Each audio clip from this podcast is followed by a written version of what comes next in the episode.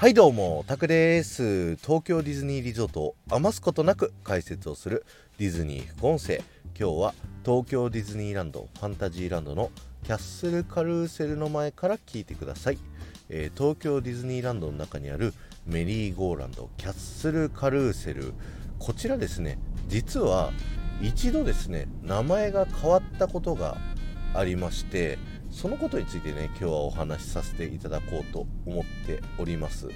えー、名前元の名前っていうのがですねシンデレラのゴールデンカルーセルという名前でですね、まあ、シンデレラの映画がモチーフになっているというねこのメリーゴーランドにふさわしい名前だったんじゃないかなというふうに思うんですけれども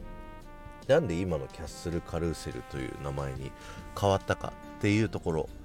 ですね話していくとですね、えー、変わった日にちっていうのが2001年の9月の4日に変わったんですよね。これを聞いてピンとくる方いらっしゃるかもしれないんですけど2001年の9月の4日といえば、えー、東京ディズニーシーがオープンした日になっているんですよね。で東京ディズニーシーにもですねメリーゴーランドがございましてそちらをキャラバンカルーセルという名前がねついているんですよ。なので、えー、シンデレラのゴールデンカルーセルからキャラバンカルーセルの名前にまあ相対するっていうのかな。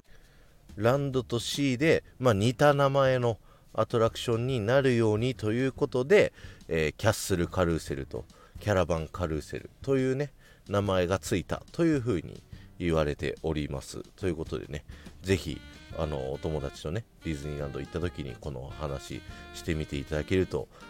へえってなるんじゃないかなと思いますんでよろしくお願いします。今日は終わりです。ありがとうございました。この放送が面白いと思った方は是非いいねやフォローよろしくお願いします。そして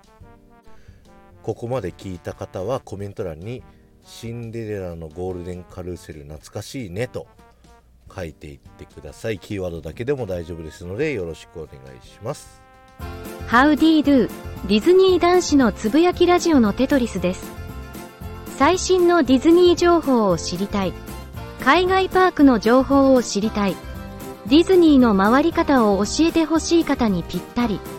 信頼度1万パーセントのディズニーニュースを配信。あなたの知りたいを全力深掘り解説します。スタンド FM で配信中。